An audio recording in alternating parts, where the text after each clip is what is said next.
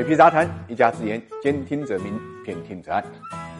听话听音。那么，在八月三号，央行召开下半年工作会议，八月六号发布了二季度货币政策执行报告之后，八月九号，央行行长易纲再一次就下半年的货币政策呢表态，而且这个表态还上了新闻联播。值得注意的是啊，央行这种一周三次表态的做法，过去是非常少见的。更有意思的是，三次表态所强调的重点几乎是一模一样的。首先呢，就是大家比较关注的经济复苏和房子的问题，这个易纲就明确表示，二季度中国的 GDP 出现了比较。强劲的反弹，GDP 同比增长三点二，是全球唯一正增长的主要经济体。总的来看，那么中国经济潜力大、韧性足的特点呢，并没有改变。下半年中国经济增长将继续延续复苏的态势，全年有望实现正增长。对于下一阶段房地产的金融政策思路啊，央行继续强调房住不炒，坚持不将房地产呢作为短期刺激经济的手段，坚持呢稳地价、稳房价、稳预期，保持呢房。房地产金融政策的连续性、一致性、稳定性，实施好房地产金融的审慎管理制度。简单的来讲，下半年的房地产市场还是稳字当头。除此之外呢，我们看到央行强调的第二个重点就是货币政策上区别于一季度的对冲，下半年呢将更加倾向于。精准和落地，我们看到央行将综合运用各种货币工具，那么引导呢广义货币供应量和社会融资规模增速呢明显高于去年，同时把握好节奏，优化结构，促进呢普惠型小微企业贷款和制造业中长期贷款合理增长，切实抓好已经出台的稳企业。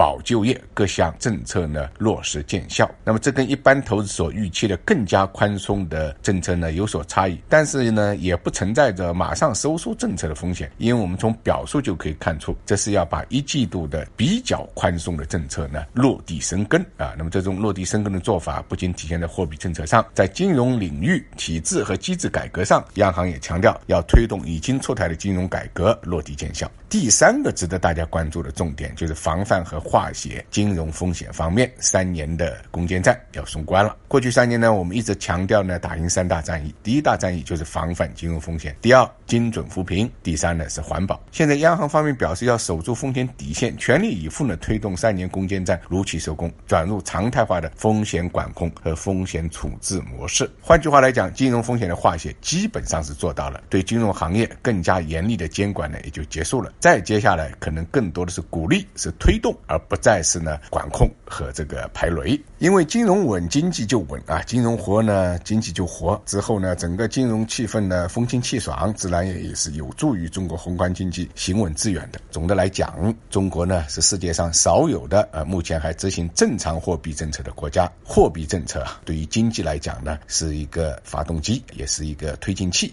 更关键的是，他还要考虑到呢长期的政策安排。我们不能把每一天啊当做最后的晚餐。这是中国货币政策跟现在世界主要国家货币政策最大的区别。